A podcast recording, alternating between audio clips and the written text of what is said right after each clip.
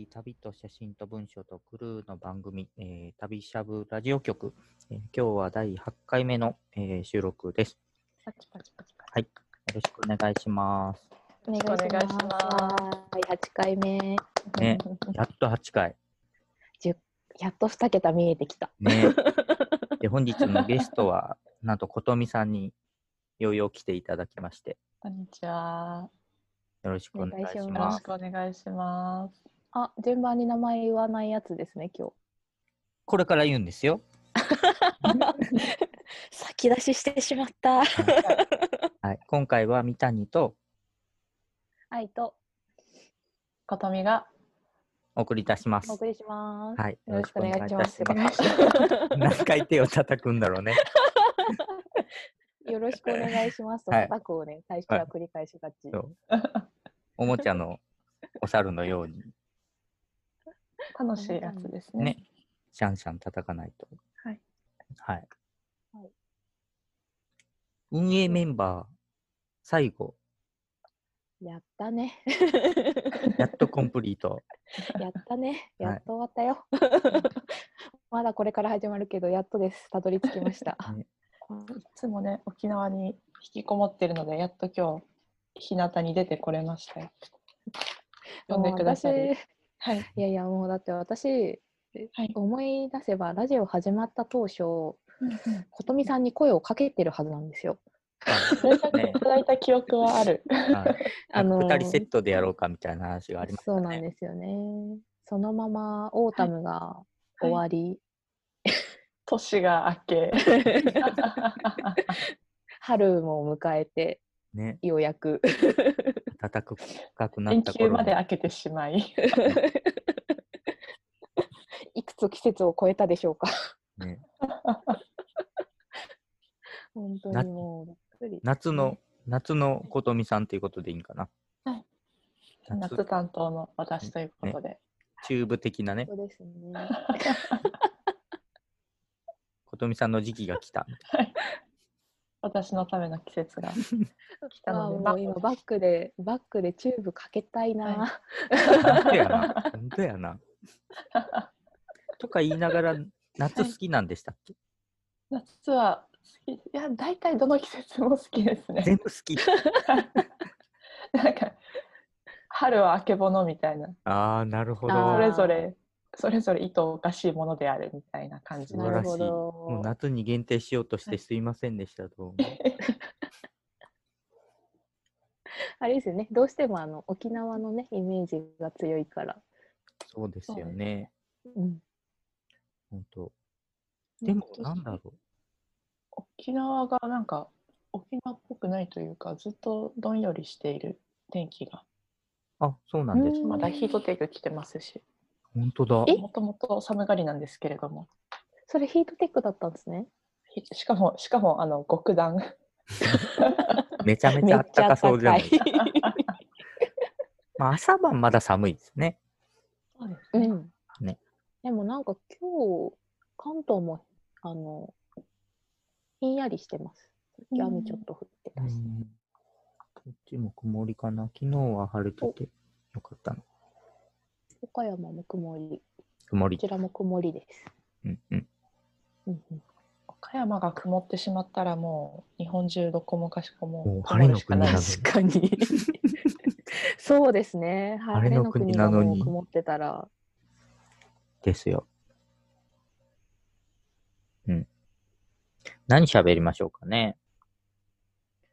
ことみさんとの思い出ってもう、すでにもうなんかはい、あちこち行っていた時代の頃の記憶がすごい熱いんですよね、僕の中で。三谷さん岡山で遊んでいただきましたねね、岡山来ていただえいて。ー、そうなんですね。なんなら一番最初に会った旅しゃぶの人なんじゃないんかぐらいのうん、レベルですすよね。ごい。レアな組み合わせ。レア、レア、そう、レアですよね。まだ愛さんにも会ったことがない、あうん本当に。いまだにね。そう。あの、いつもそれをね、皆さんにお伝えするとびっくりされるんですけど、まだ会ったことないんですよね。オンライン上だけで。そう、オンライン上だけで。これからもしばらく会えそうにないですけどね。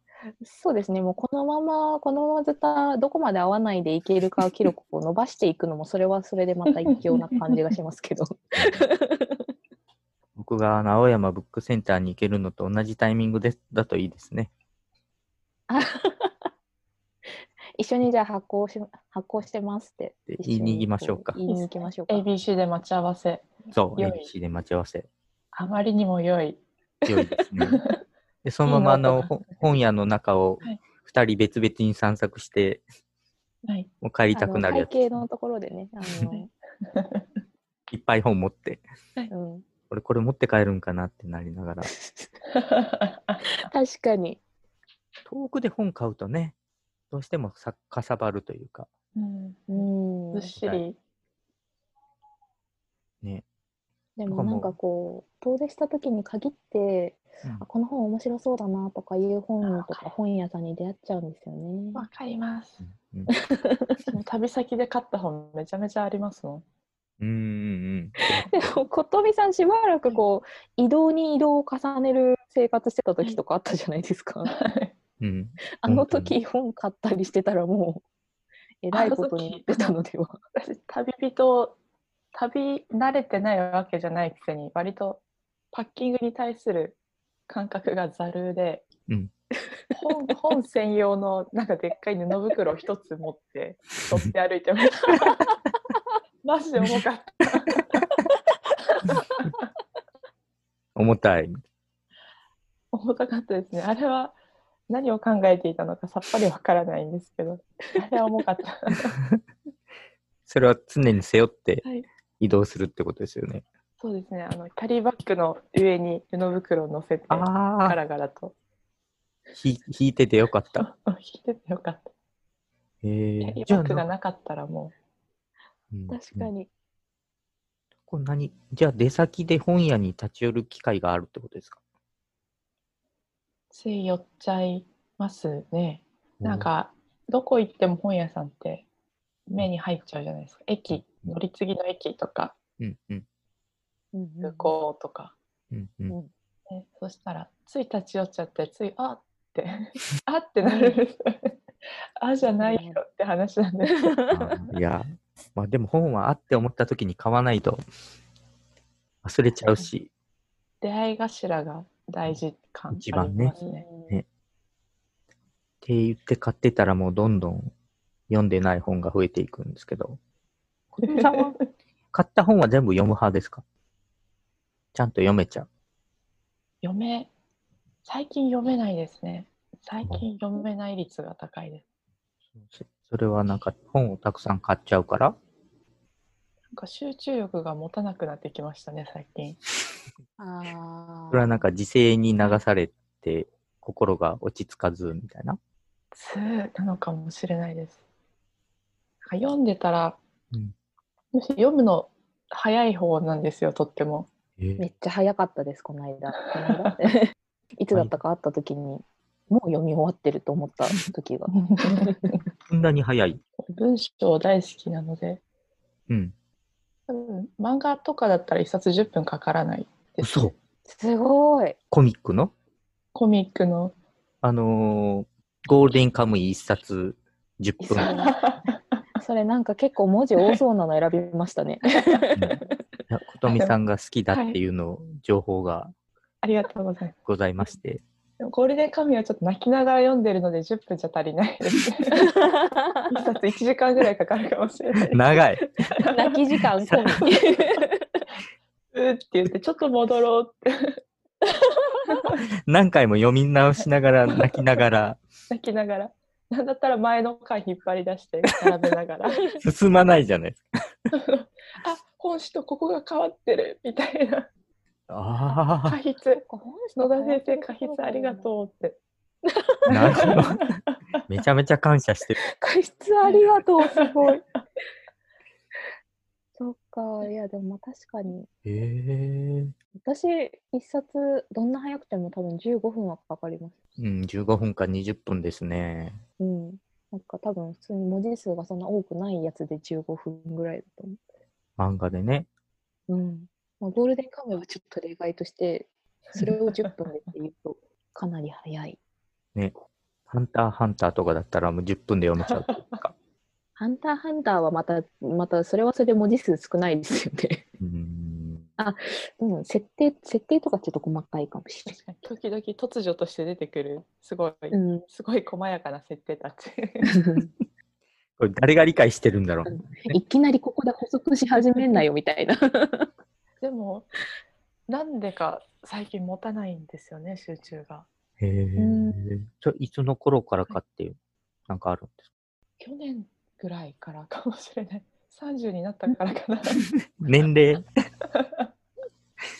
逆に、逆に集中できなくなっていくっていう。それは恐ろしいな。恐ろしいってことは私もってことだな。それは問題だ。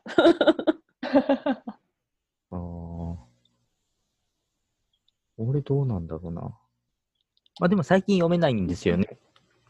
小説というか長い文章が読めなくてなんか詩とかを読み始めて、あへーこれぐらいがちょうどいいなと思ってみたりしてるのは、僕今42なのでうん、40になるともっと読めなくてなって詩に入るらしいですよ。へーお待ちしております。ポイントの世界に。はい。的な詩だとあれですね、もう短いんで、あれですね。分もかからず、読むだけならまあ読めちゃいますけど。あなんか最近結構あの、俳句集とか、詩集とかが、詩集ちょっとどうだったかなあの、でも本が増えてるというか、へえーっと、盛り上がってきてるっていうのを、この前 ABC に行った時に伺いました。そうやって。あでも結構出てますよね。自費出版じゃないですけど、うんうんうんうん小さい出版社さんが詩を出すみたいな。だから世間的にもそういうムードもちょっとあるのかもしれないですね。読めなくなった人に、みたいな。もう知って、なんていうんですか、ハイコンテクストじゃないですか、とっても。はい、うんコンテクスト？あの行間を読む力が求められるというか、ああ、そうですね。前提となる知識だったり、想像力だったり、うん、そうです。詩はまた違った難しさがありますよね。なんか妄想しがちなんですよね。妄想しがち。そうそうそう。あの本を読んでいると、あの、そっから本に書いていないこと、あ、はいこういうことってこうなんだっていうことのこう妄想が進んでいくうんことが多いので、はい普通の本読んでても。はいなんで詩を読んでても同じ感じがしたりしますね。ばっちり読み解いてくださる。読み解いてない。勝手に妄想して、あの、ページが進んでいないだけなんですけど。丁寧に読んでおられて、すでもね、ごくうん楽しいですね。うんこう妄想するきっかけをくれる本みたいな気がしていますね。なんで自分の話してるんだろう。聞いちゃ聞いちゃいました。なんてきっかけですもんね。はい。確かに。そうなんですよ。なんで今読めなくなっている今、詩なんてどうでしょうかっていう話でした。うんありがとうございます。ありがとうございますって言われてしまった。あれですね、今あの、ちょっとゴールデンカムイの話出ましたけど、うん。最近あれですか、あの、好きに、好きだなと思う本とか、好きになった、なんかこう、ものってありますか？琴美さん的に。本はないんですけれども、うんうん。映画を一本見て、その映画がすごいハマったなって思いました。見よう、それ。あの、始まりへの旅っていう映画なんですけれども、へご存知ーですか？初めて聞きました初。めて聞きましたね。アマゾンプライムで見れる映画なんですよ。お？琴美さん大好き、アマゾンプライム。私の見方、始まりへの旅じゃなかったアマゾンプライム。あ、そうなんですか。アマゾンプライム好き。そうなんです。あのずっと最近流してます。アマゾンプライム入ってるから見てみよう。どんな感じの？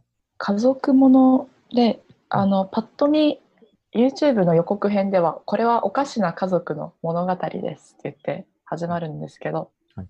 うん山奥でサバイバル教室みたいな暮らし方をしているうん。お父さんと子供たちがいて、うんうん。おうお母さんいないんですけどうん。なんでかっていうと心の病にかかってしまってうんお母さんの実家がある場所で療養中なんですよね。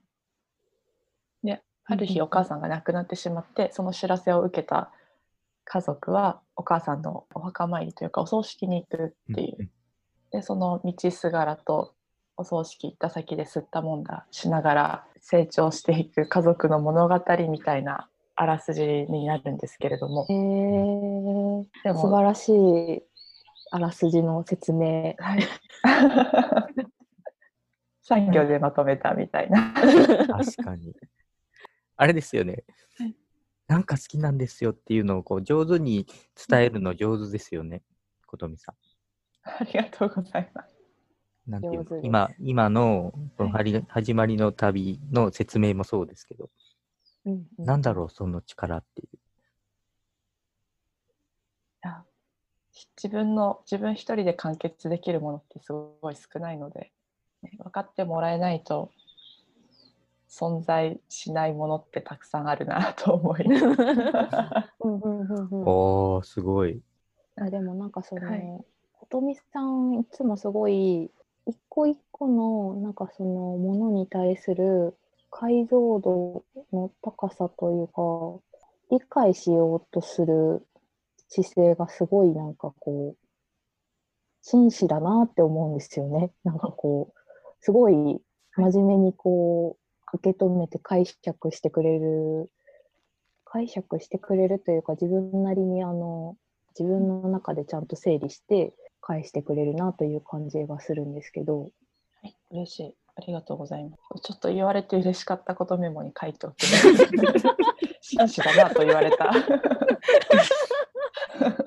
そんなメモが。嬉しいことあるとすぐツイッターとかスクショしておいたりします。最高ですね。それそれなんかもう、ああ、もうやだってなったら、こう、そのページを見ると、最高だなってなるわけ。最高だった時の自分を思い出して元気を出すみたいな。最高だったっつうか、今も最高なんだっていうのを、すごい肯定してくるわ常に常に更新してってるんで大丈夫です。ね、大丈夫って言って。なるほど。うーんと、さっきのあの、始まりのね、うん旅という映画はいをおすすめしてもらったんですけど、はい。この映画、はいまあ、その家族、家族の成長していくはい物語ということだったんですけど、どんなところがい、ロミさん的には刺さったなって感じだったんですか？私すごい性格がひねくれていて あのそうでしたっけ？額面通りに家族が成長する物語ですとかいうお話は割と嫌いなんですよ。うんうん。あのしゃらくせえって思っちゃうんですよね。なるほどいい。ですか？そういうの。なんかこういうの書けばう売れるっていうか受けると思ってんでしょみたいな。しゃらくせえっていうお話嫌いなんですけれども映画の紹介され方がまずおかしな家族の物語なんですよ。うんうん。あその家族が山の中で生きてるのってちゃんとしたポリシーとか考え方があってあの今までの文明社会での生活を捨てて山にこもったっていう過程がちゃんとあるのににもかかわらずキャッチーななんかあいつらさ山で暮らしてんだぜおかしくね？みたいなおかしな家族っていうふうにまずそこで形容してしまうことになんかあめちゃめちゃ皮肉というかうん。この出し方こもってんなと思ってこのハリウッドとかのすごい映画ポスターを日本ナイズするためにうん。なんかポスターをめちゃめちゃ幼くするというか大衆っぽくするみたいなのがあるじゃないですか。ありますね。それがあの映画の広告にも YouTube の予告編にも反映されてるなみたいな感じでこれをおかしいって思ってしまうおかしいって言い切ることのできる理屈ってなんだろうみたいな普通とは何か変とは何かなんでそれを誰かが決めることができるのかみたいなことをあこれ面白いなと思って考えながら見たのと、結構お父さんその山の中で暮らすことを選択したお父さんが社会主義的というか共産主義的な思想を持っているところがあって、で見た人の素直な感想としてこれカルトっぽくて本当気持ち悪くて無理っていうぐらいあの結構偏ったところがあるんですけど。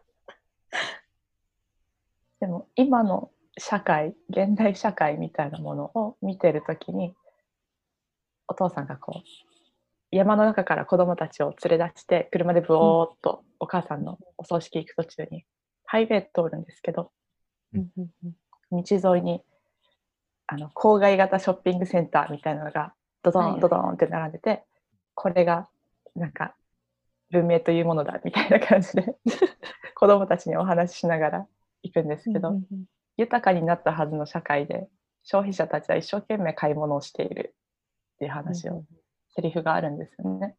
うん。でそれ聞いて今結構自粛生活でおうち消費になってるところもありなんかあれ買ったこれ買ったとかいう話題が SNS とかで増えたなと思っていて。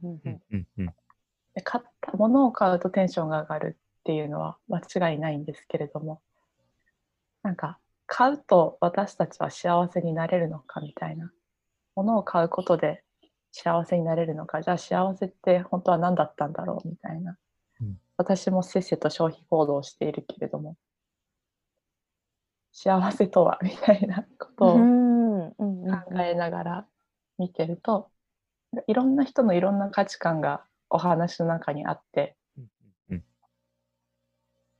で全部一概に正しいわけでもないし一概に間違ってるわけでもないですしなんかそれぞれの思想となんか行動って結局落としどころというか、うん。あのこれが100%正しくてこれするとかこれじゃなきゃダメだと思うからこれするとかいうのじゃなくて、うんうんなんか今こういうふうに思ってるからとりあえずこうしてみたよみたいな側面がうん大きいと思うんですけど、うん。なんかでも行動を積み重ねることによって生活とか人生って作られていくのでなんかここもうちょっと本当は意識して選択みたいなのはしなきゃいけないんだろうなーって見ながら思ってました。なんか哲学的な問い問いに満ちた映画だなとい思いましたね。めちゃめちゃあと映像がすっごい綺麗。うん。でうん脚本もねあの多分無駄な当たり前だと思うんですけど無駄なエピソードとか無駄なセリフがなくてあんまり。で映像もすごい綺麗でというか見せ方を本当に考えられてるんだなすごいなっおすすごいもう今のでがぜ見たくなった。ねもうみんな急に Amazon プライム入っちゃう。すごい。アマゾンプライムに入るっていう。入ってない人も。あでもあとナディア最近不思議な海のナディアもとても良かったのでぜひナディアもよろしくお願いしますあの、水に入っちゃうやつですかね。多分多分それですあうんの、うんうん色の黒い女の子とちっちゃいライオンとメガネのうんトンボくんみたいな男の子、うんうんうんうんうん。昔の映画映画じゃないアニメへえ始まりの旅めっちゃいい。なんか、なんなら興味を。でもその、いいですね。売り出し方と内容合ってないやろっていうツッコミ。なんか、琴美さんらしいなって思いました。そういうプロモーションのところから考えるっていう。どうなんですかね？そのこの家族本当おかしいわあははで共感できる人って多いんですかね？そこのとこの感覚よくわからなくて。いやーでも、まあ、あの見てないので何とも言えないですけどでもその後の映画のトーンでなんかこうコメディっぽいものだったらなんかこおかしい、おかしい、面白おかしい母で終われる感じがあるかもしれないですけど、多分、あの、今のお話聞いてる限りでは、きっとそんなこともないと思うので、単純に、あの、導入のつかみとして、そういうふうな、やっぱり、言い方をしてるんだろうな、という。なるほど。うキャんッチーさは大事。そうなんかそういういつもこう琴美さんの解解像度を高くしていくのは上手だなって思って思ってますっていうのを先に言いたかった。むしろ高くしないと気持ちが悪いみたいな感じですか？これ、えっ、と、なんだろうな。はい。何かが好きって言ってるときに、その程度で好きと言ってはいけないみたいな。あ、ないです。あの、全くないです。反射、割と反射で生きてます、私は。なので、人に対しても反射以上のことはあんまり求めてないです。あ反射ですね。イエイみたいな。おかえり。なんか、あんまり、今、ラジオなので、長々おしゃべりしましたけれども、普通に生活してて、なんか、あんまり興味がないものを丁寧に丁寧に語られても困っちゃう場面って多いじゃないですか。うん。あの、月9の主演の第二さんがね、みたいな。うんうんおおお 放送がね。えいいねって終わらせたいことって生活の中にたくさんあると思うので、うんうん。ここはね気持ち悪さは感じないではありますね。えーでも自分の中では割と深めに言語化ししてたりするんだなと思って。ものによりけり、ものによりけり。あ、まあ確かにね。はい、晩ご飯美味しいなと思うこともあれば、うんこの大根はみたいな こともあると思いますし。なるほど、まあなるほど。そりゃそうか。みんなそうでしょっていうね。なんかその興味あることに対しての深掘り方みたいなのはでも違うかもしれないですね。人それぞれ。あのうん、人それぞれだからなんかこう琴美さんはより深く言ってる感じがするのかもしれないと思って。もともとオタクなので。何オタクなんでした？ま、漫画とか多分すごい読んでたと思え、でもみんな読んでたでしょ？う。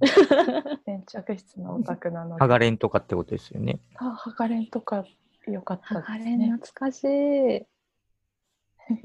もう、もう同世代なのでね、出てくる作品が全部大体わかるんですけど、あ ハガレンーは、ね、ハガレンとポケモンみたいな。そう、もうハガレンは、あの、私たち世代でいくと多分通らなかった人が少ないぐらいのレベルで流行ってたので、ハリー・ポッターみたいな世界ですね。あのハリー・ ポッターほどレンジ広くないですけど、あの、ハリー・ポッターぐらい流行ってたと思います、当時。ハリー・ポッターみんな持ってましたよね。杖を？あ、つあの、それ、それもう思想がプリキュアなんですけど。変身グッズを売る。いや、杖を持ってる人を見たことはないんだけど、ないんだけど、ちょっとふと気になってでも、杖確かに売ってなかったですね、杖は。出ないですよね、こうね。やっぱ見た目的にあれだったので需要がなかったんですかね。ここですもん。木の棒みたいな。あの、ハリー・ポッターグッズが流行ったのはやっぱ USJ のハリー・ポッターアトラクションができた時じゃないですかね。はい。はい、結構最近、最近最近ですか？いやー、もう、時間の感覚でもない気がしますよね。こうなってるかな、あれ。私も。3、4年、4、5年経ったかな。3、4年じゃ効かない気がしますよね。あっと。いや、それぐらい流行ったなと思って。うんです。うん、でもなんか、ことみさん、はい。どうされましたか？ってなってる。10年経ってた。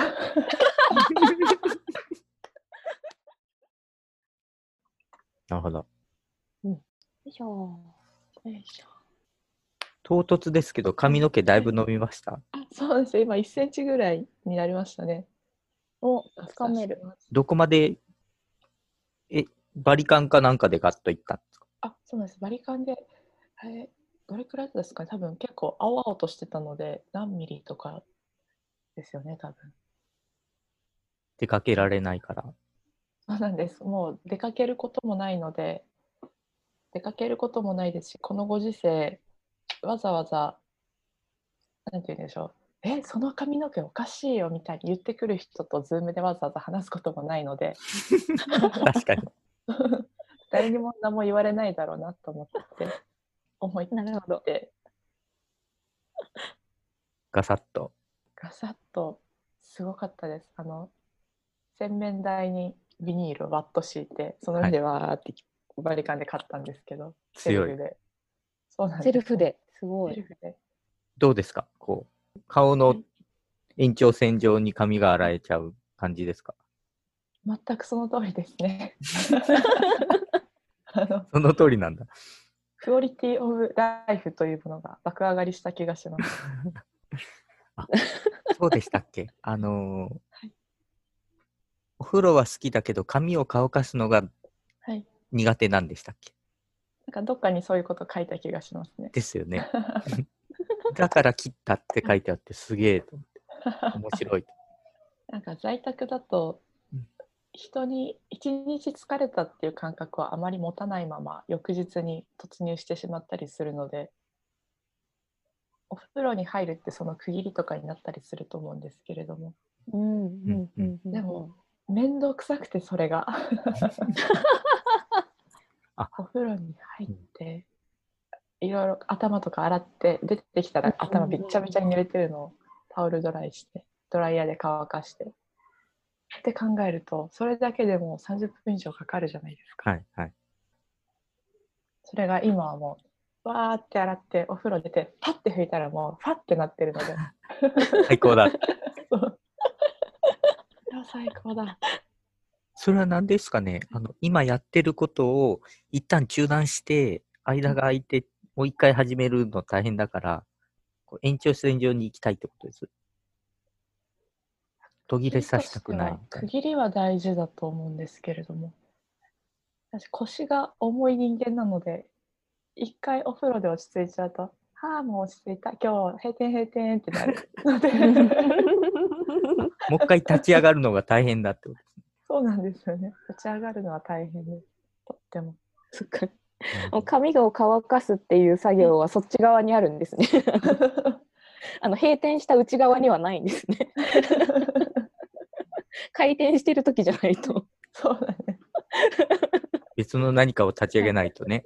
そうなんです仕事アプリを落とさないと、髪の毛乾かせられない。そうなんですね髪の毛乾かすアプリを立ち上げたらまたお仕事アプリ立ち上げるのにもすごい時間かかりますなるほど。あの琴美さんよくえっ、と移動していろんなところに行ってたなっていうのが、もうあれ1年前ぐらいですか？よく移動して。2018年なので一昨年ですね。うんうんうんうんあの時はあれですよね、あのグラレコとかいを、えっとメインでやってた時に移動していた？そうですね。あとはあんまり物事を考えてなかったので割と気分で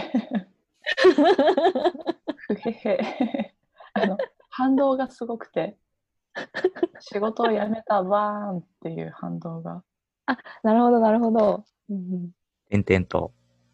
自由になったぜイエーイっていうテンションだったんですね。そうですね開放感本当にどこへでも行けるっていうあれがすごくて本当にどこへでも行った感じですね。本当に一体どこにいるんだろうっていつも思ってた。うん、まさしく 旅の人みたいなか感じでした。あの、まさか本の袋を持ってうろうろしてたとは思ってはいませんでしたが そ、うなんですよ。確かに確かにもっと身軽だとは思ってましたけど。パッとね、小さいバッグ一つでうろうろしてるかと思いきや、うんがっつり。今だったらそうできるんですけど、その時はなんか持ってないと不安だったのかもしれないですね。本たちを。逆にそういう思うと本を物理的に持ってた方が良かったってことですよね。きっと Kindle とかじゃなくて。そうですね。なんか出会った本を手に取ることに何かしらの安心感を見出していたんでしょうね。うんうんうんうんうんうん。普段本読むのは普通に紙の方が多いですか？もう Kindle の方が多いです。に借りる時ぐらいですね。紙の本を読むのは。基本、Kindle で。基本 Kindle で。漫画も全部 Kindle で。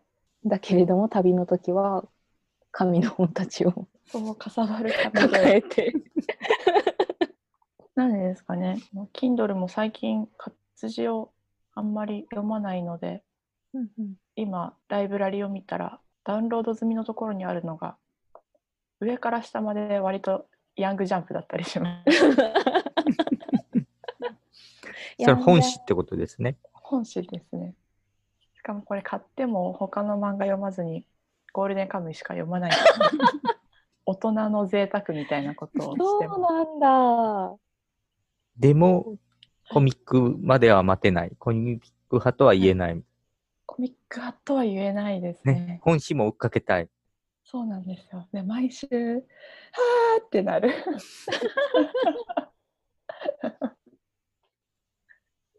すごいな。毎週はってなるのを提供してくれてるってすごいですね。すごいですよね。いや、本当すごいんです。でも、あの、先週、今週救済、先週か、先週救済だったので、今週からまた連載が再開するんですけれども、前回の回がうんひどくて、ちょっと説明できないぐらいひどくて、もしご興味ありましたら、ぜひ、Kindle などでお手に取りください。ぐらいかな。それはどうひどかったんですか？と小学生の小学生がキャッキャ手を叩いて喜ぶことを、うん漫画に綺麗に青年にして持ってきた感じです。なるほど。はいなるほど。なんか汚いどしもネタを消化したみたいな。許可できてるのかわからないけれども。で完璧にできてました。すごい。がぜん興味が湧いてきましたね。消化しきってるんだ。もう消化だけ読んでもわかんないかな。読んでみようかな。いや読んだら多分ドン引きする人の方が多いと思いますけれども 私はそのちょっと今回残念だったキャラのことは割と大好きなので 手を叩いて笑いました。適性がいいわゆるいじられてるキャラみたいなのがいるってことですね。いじられてるっていうかあのタガがぶっ飛んだキャラがいて、はいなんかすごいすごいあのもともと割と変な描かれ方をされてはいたんですけれどもまさかここまでぶっ飛んでるとはみんな思わなかったよねっていうえキャラークターで、でそのぶっ飛んでた人が1000救済の前の前の回からちょっうん。とこいつ何やってんだ怪しいぞっていう ムーブをしだしてムーブをしだしたのがその救済の前の間前の週であーってなって マジかそういうことするってななり今その心が落ち着かないまま救済1週間して やっと今週来たなっていう感じです。すごいなあそれをそれをそのままにして救済に入るっていうのはすごいですね。すごいですよね。すごいプロモーションがよくできているというべきなのか。この野田野田作さんの漫画のテンポの良さがやばい。へええそうなんですね。緩急のつけ方が。そうですねもうポポポポポポーンって感じでうん。笑いあり涙ありいきなりぶっ飛んだこともありうんうんうんうん。いやー一応サスペンス寄りの今話が進んでいるはずなのにいきなりいきなりと下ネタギャグが来たみたいな しかも発想が本当小学生みたいなへえ。小学生なのにその画力と見せ方といろいろが青年誌なんですよね。すごい。大人が本気で遊びました。すごいもうここまで話してもらったんであのちゃんと聞くんですけどゴールデンカムイってそもそも何漫画なんですか？